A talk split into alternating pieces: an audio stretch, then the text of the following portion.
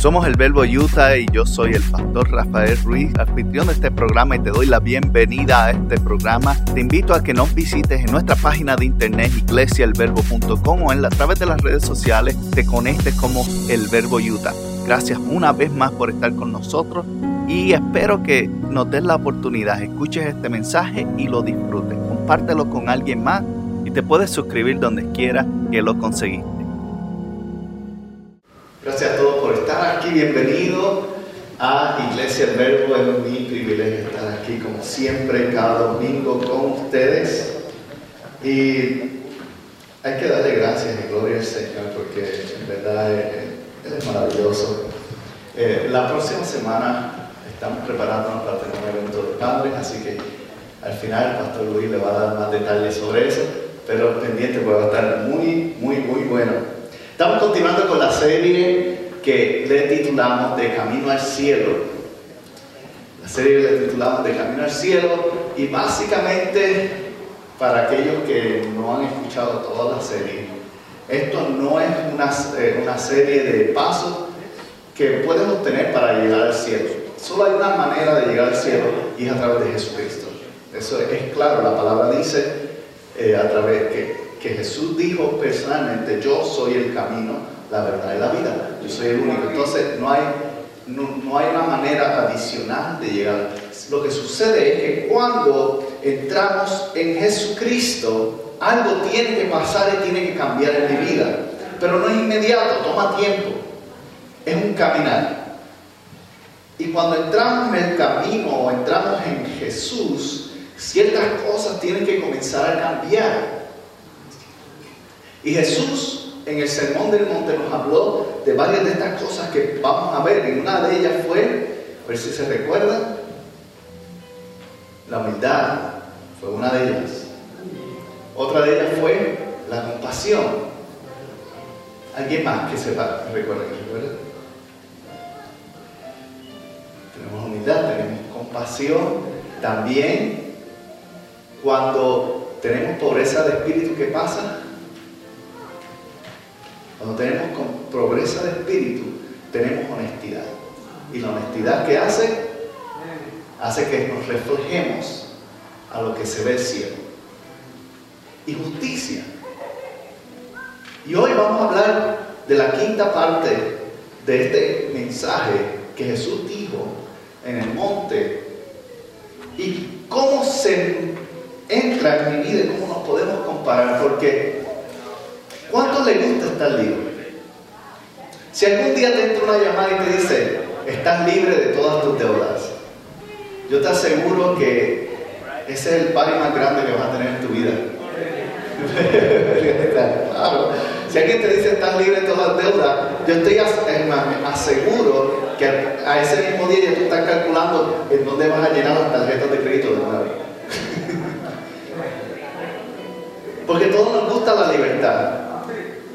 De hecho, hoy día, aquí en los Estados Unidos y en todo el mundo, la, mayor, la mayoría de las razones, o la mayor razón que da la gente para no casarse es porque quieren mantener ¿qué? su libertad. Lo mismo, cuando alguien está preso, ¿qué quiere hacer? Está esperando el día que le den su libertad, porque todos añoramos tener libertad, pero la diferencia es que libertades temporeras y emocionales y hay, una libertad que es permanente. Y esa viene a través de Dios. Y cuando tú tienes un corazón que ha sido verdaderamente libre, entonces tú puedes ver las maravillas que Dios tiene delante de ti. Porque hoy día es muy fácil nosotros podemos enfocar en algo y es lo que nos está pasando de frente, ¿cierto? Pasa algo negativo y el enfoque va completamente a eso, igual que si pasa algo bueno, bueno positivo, nuestro enfoque va a lo primero que está de frente de nosotros. Pero cuando vemos las maravillas de Dios, para tú poder observarlas y tomarlas, no simplemente el enfoque tiene que estar en eso que está de frente, sino en lo que más importa. en lo que es más necesario, lo que realmente vale. Y sabes que a veces nos preguntamos y pensamos, ¿por qué Dios no ha hecho esto por mí? ¿Por qué estoy esperando y sigo orando y está pasando esto y nada pasa y me desespero y todo eso? Cuando tienes el corazón libre, cuando tienes el enfoque directo a Él, puedes ver aún más allá de tu desesperación, puedes ver más allá de tu momento, de lo que está pasando en el instante y ver que hay algo detrás de eso que Dios va a tornar para bien en tu vida. Y hoy vamos a tocar el verso número 8 del capítulo 5, que es el que llevamos desglosando, rompiendo en pedazos y escuchando cuáles son esas cosas que cuando estamos caminando en el camino de Jesús, Él va añadiendo a mi vida y estoy siendo cambiado. No quiere decir que estoy perfecto en ninguna de estas áreas, pero estamos en el camino. La diferencia entre una persona que no ha dado el paso del camino a otra que está caminando es que no ha comenzado. Y a veces esa es nuestra actitud. Queremos ver resultados, pero no hacemos nada al respecto. Y tienes que dar el paso, tienes que caminar, tienes que darte la oportunidad a ti mismo de decir, hoy lo voy a hacer, hoy me voy a atrever a hacer esto. ¿Cuántas ideas has tenido en tu mente por años y dirías, si hiciera esto, yo sé que pudiese? Y están ahí, pero ¿qué, ¿qué es lo que te detiene? Tú, que no has dado el primer paso hacia eso. Pero está ahí, y si tú quieres ver las maravillas de Dios, primero tienes que comenzar a caminar con un corazón libre. ¿Libre de qué? De las distracciones de este mundo, de las cosas que te tratan de alejar de Él, de las cosas que están tratando de dirigirte en direcciones que Dios no intencionó o no deseó para ti. Escucha lo que Jesús le dijo a ellos, porque primero les habló de honestidad, luego les habló de humildad, luego les habló de compasión y luego les habló de justicia. Pero en esta ocasión está ahí y se sienta frente a esta gente que está ahí escuchando lo que él tiene que decir porque es importante y le dice lo siguiente. Dichosos los de corazón limpio, porque ellos verán a Dios. Dichosos, bendecidos, bienaventurados los que tienen el corazón limpio, porque ellos verán a Dios. Y cuando hablamos de corazón limpio, lo primero que tenemos que establecer es, ¿qué es un corazón limpio? Es un corazón que, o una idea, una mentalidad de inocencia, o tal vez de ingenuidad. En Puerto Rico le decimos, no tiene malicia en su pensamiento. ¿O será simplemente una forma de ver las cosas a través de un lente que es más grande que el lente tuyo? Jesucristo en una ocasión estaba enseñando y le dijo a sus discípulos y a toda la gente que estaba escuchando, la lámpara del humano son los ojos. Si estuviese hoy, probablemente decía, diría el lente de la cámara, pienso yo. El, que tiene en tu celular, el que tienes. Porque, ¿qué tú haces con eso? Tú captas una idea y hoy día la transmites a qué? Al mundo a través de tus redes sociales.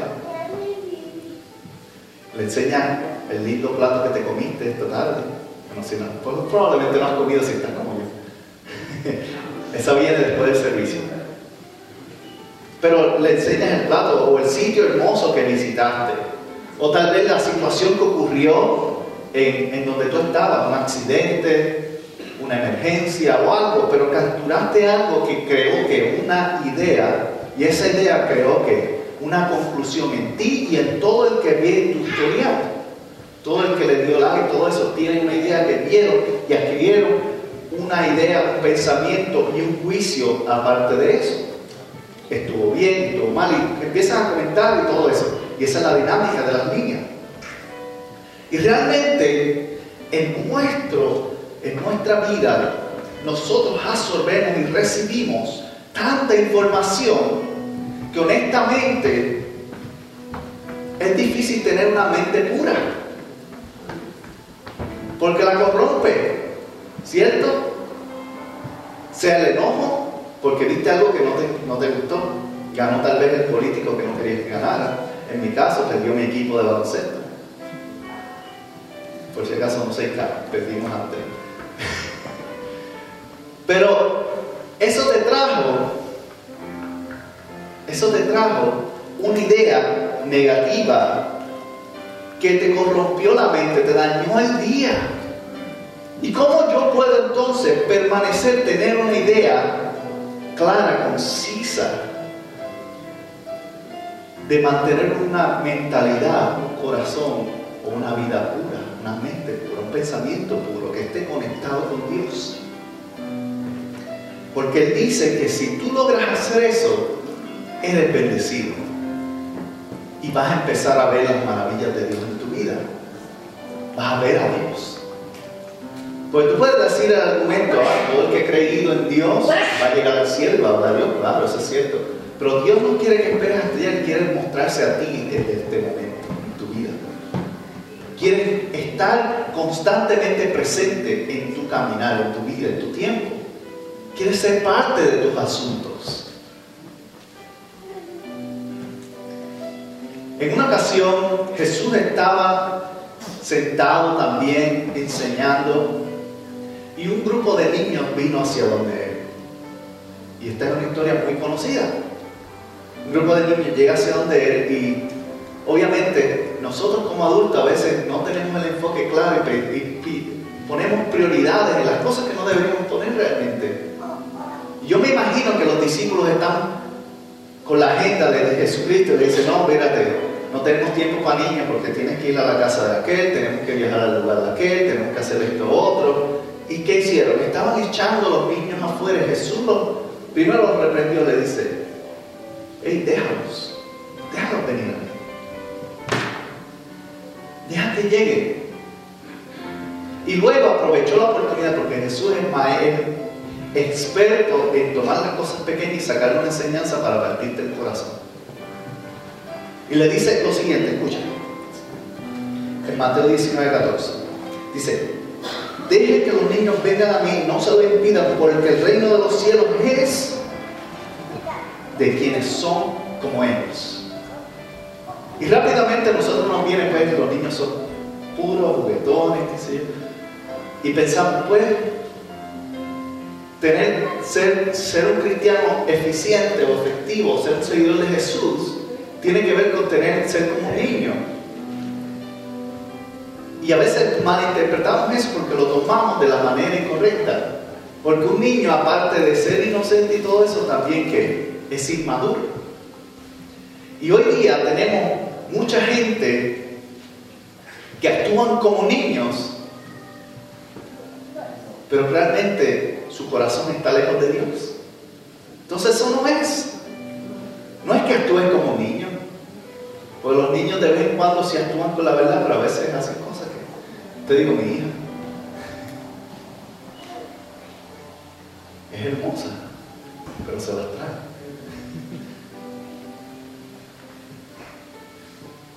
Entonces, no tiene que ver tanto con actuar niño en todo el sentido de la palabra.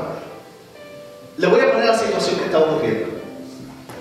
Los niños querían llegar hacia donde Jesús. ¿Cuál era su objetivo? Llegar a donde ese hombre. Y cuando usted le dice a un niño que no haga algo, ¿qué es lo que hace? Buscar manera de hacerlo como sea. Entonces estaban los discípulos echándolos para afuera y yo me imagino que los nenes estaban escabullando alrededor de él para llegar a donde Jesús. Niños sabían cuál era su objetivo, que querían obtener. Pero a veces a nosotros nos dicen no y ya se nos desviamos y nos desfocamos. Ah, pues no lo voy a hacer.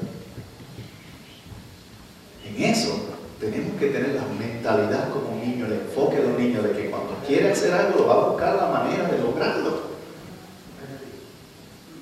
Porque cuando tú te enfocas en lo que es más importante, en la persona correcta, tú vas a descubrir que cosas más grandes empiezan a ocurrir en tu vida.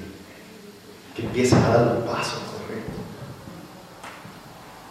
Pero como adultos, ¿qué, tenemos? Distracciones, responsabilidad, muchas cosas que desvían nuestra mente y decimos, ok, pues si se me cerró esta puerta, pues se abre la otra.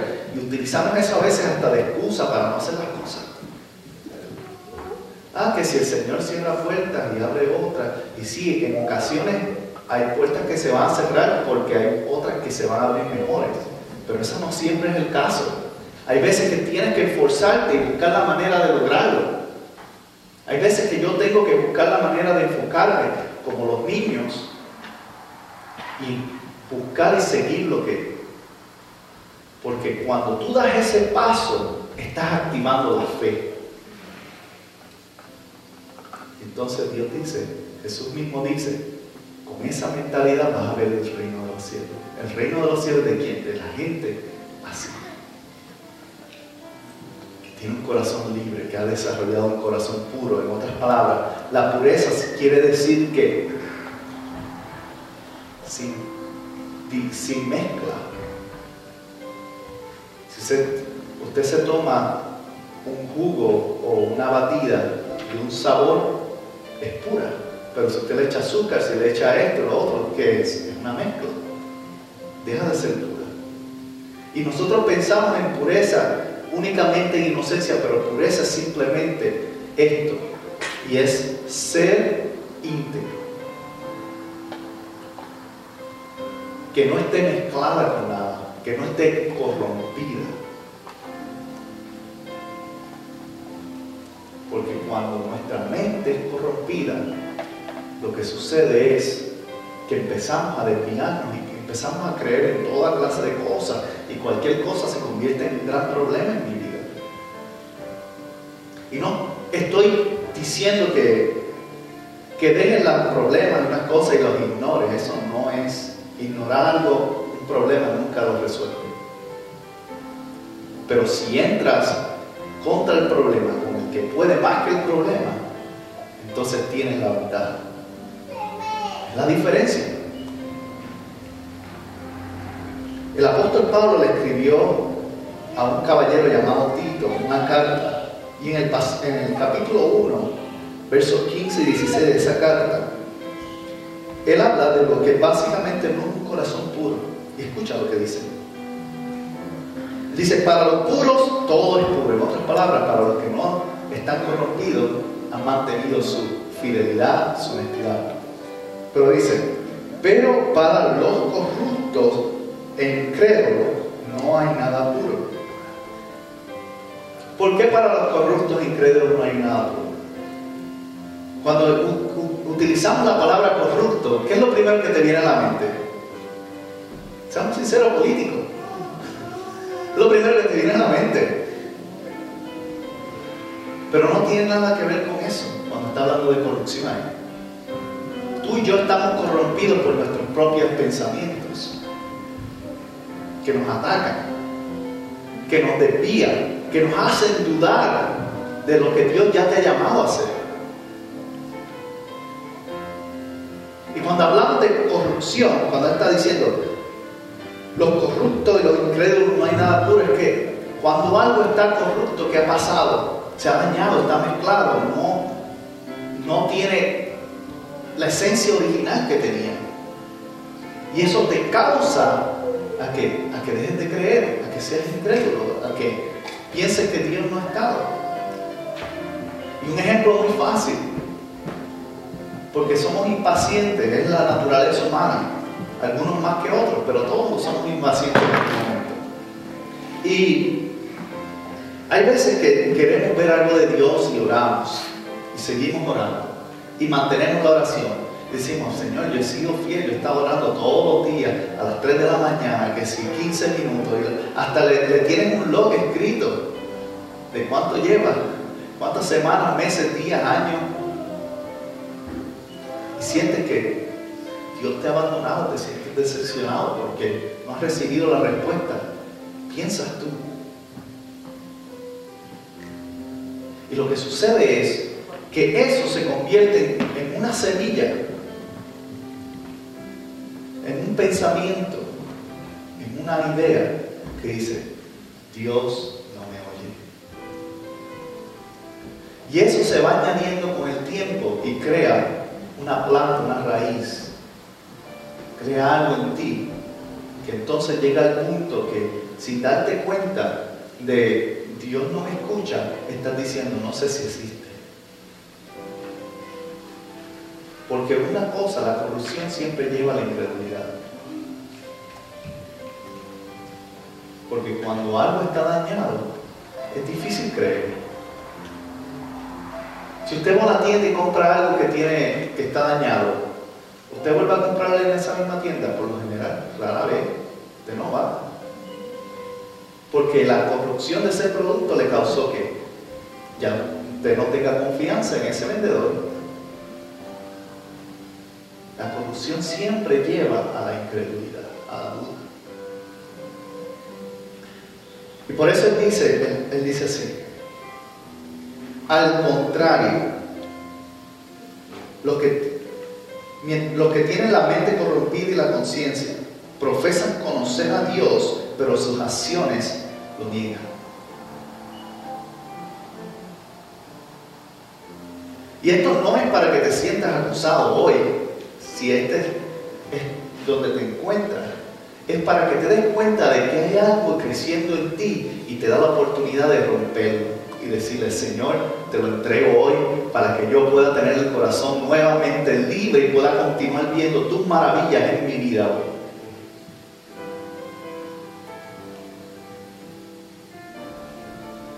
Podemos utilizar un problema para uno acusarnos y sentirnos mal o podemos hacer algo al respecto. Dios espera que yo y cada uno de nosotros hagamos algo al respecto. Por eso nos pone, nos pone una palabra como esta aquí.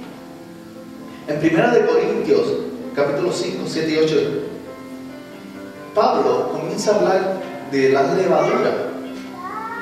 Y para los que no saben lo que es levadura, es lo que se utiliza para hacer que el pan crezca.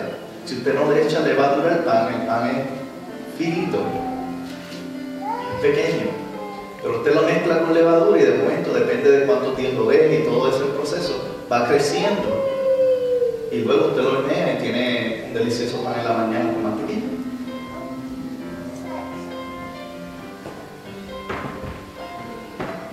Pero sin la levadura, el pan es finito. Y para ciertas costumbres, hasta la levadura es algo que daña el pan. Y él utiliza estos ejemplos para que nos hagamos entender de que hay ciertas cosas que tenemos que empezar a observar en nuestra vida para comenzar un proceso de limpieza. Hay cosas que no te convienen y están ahí. Están haciendo que áreas que tú no te gustaría que crecieran, continúen creciendo en tu vida, pero el Señor quiere hacer cortarlas quiere disminuirlas, quiere hacerlas desaparecer pero tenemos que hacer algo. Y dice, desháganse de la vieja levadura para que sean masa nueva, panes y levadura, como lo son en realidad. ¿Qué está diciendo esto? Que en nuestra vida Dios nos entregó una imagen. Él dijo, este es quien yo sé quién tú eres. Pero cosas externas están haciendo que nosotros nos desviemos, que vayamos en diferentes direcciones. Y está diciendo, deshazte de eso. Si algo te impide continuar caminar, deshazte de eso. Y en realidad es que tenemos que tener cuidado. Porque no todo el mundo parte de lo mismo. Para algunos, tienen que tener cuidado a los sitios que visitan. Para otros, con las personas que aman. Para otros, las páginas que están abriendo. Pero tenemos, a veces no somos tan listos como que pensamos que somos. Lo que ocurre es que nos metemos en situaciones a propósito. Y después decimos, ¿por qué hice eso? Porque quisiste. La realidad. Dios quiere que en este día tú salgas de aquí una mentalidad clara de cuáles son esas cosas. Si yo no las sé, a mí nadie me llama y me dice, mira, la hermanita y el hermanito tal hicieron esto, así que predica sobre esto, no. Este mensaje aplica igualmente a mí. Porque yo quiero tener un corazón libre. Yo quiero tener un corazón puro delante de Dios y quiero verlos a cada uno de ustedes de la misma manera. Y cuando y cuando está hablando de deshacerse de la vieja levadura es porque Dios te hace libre. Claro. Pero como di el ejemplo, si alguien viene y te quita todas tus deudas, lo más posible es que usted se endeude de igual manera el día siguiente. Porque no ha aprendido a tener dominio sobre esa área. Sea lo que sea, sean adicciones, sean malas costumbres, sean tal vez relaciones que no deberías tener. Estás hablando con una persona equivocada, o tal vez te estás conectando con, con la persona incorrecta, o estás haciendo negocios con alguien que tú sabes que no deberías estar haciendo negocios. Pero la situación es que en muchos casos, o en la mayoría, sabemos de lo que nos estamos metiendo. Lo que pasa es que lo negamos en nuestra mente y nos engañamos a nosotros mismos de que eso está bien. Aun cuando sabemos en nuestra profundidad que no es así. Y lo que hacemos es que añadimos dentro de nuestra vida culpa, añadimos cosas que nos encarcelan a, a algo.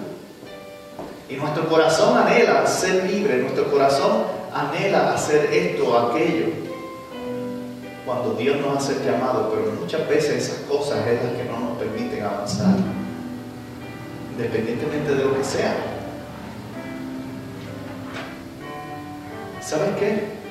Dios te está llamando a dar ese primer paso de libertad de decirle, ok, me cansé hoy de esto, ya lleva años llevo cayendo en lo mismo, llevo haciendo la misma práctica, hablando con las mismas personas.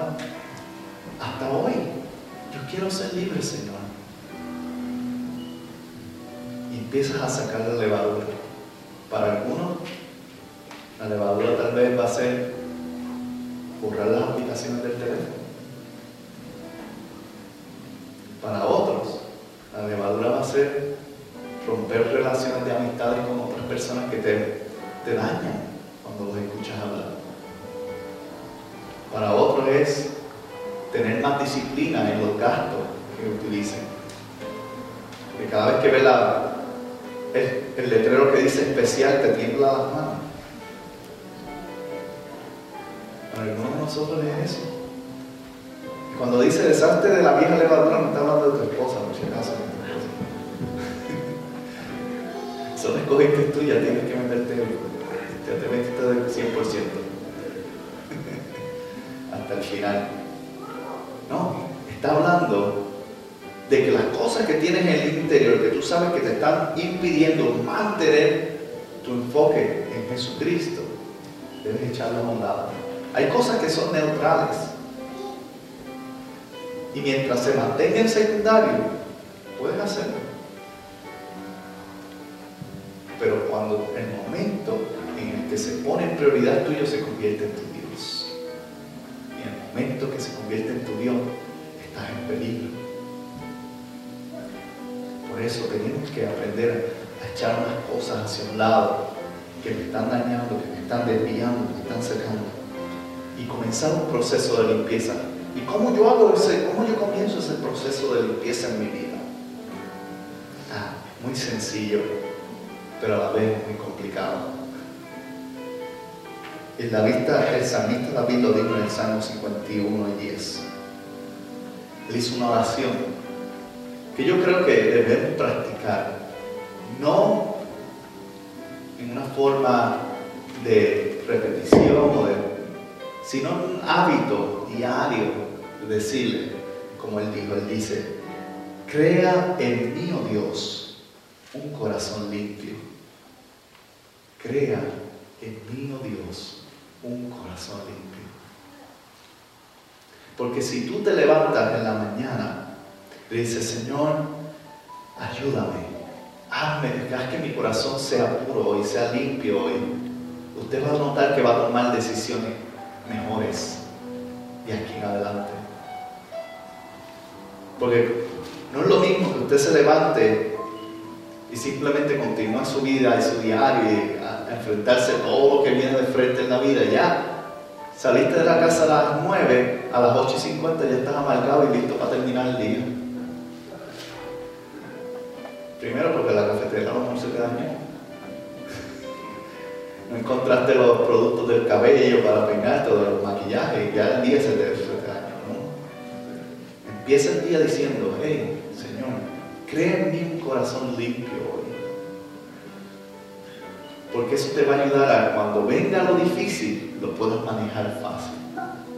El Señor, tú tienes control de mi jefe, tú tienes mi control de mi compañero, tú puedes hacer, tú me das paz, tú me das vida, y tú vas a ver que tu día te va a ir mucho mejor cuando tienes un corazón limpio.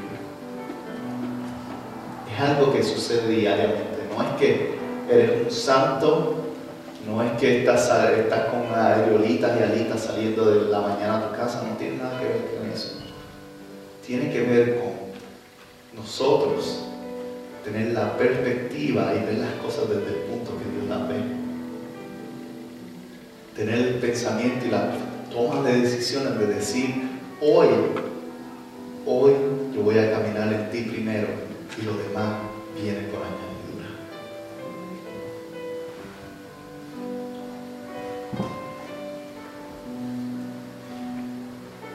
Deja, deja atrás lo que te está dando.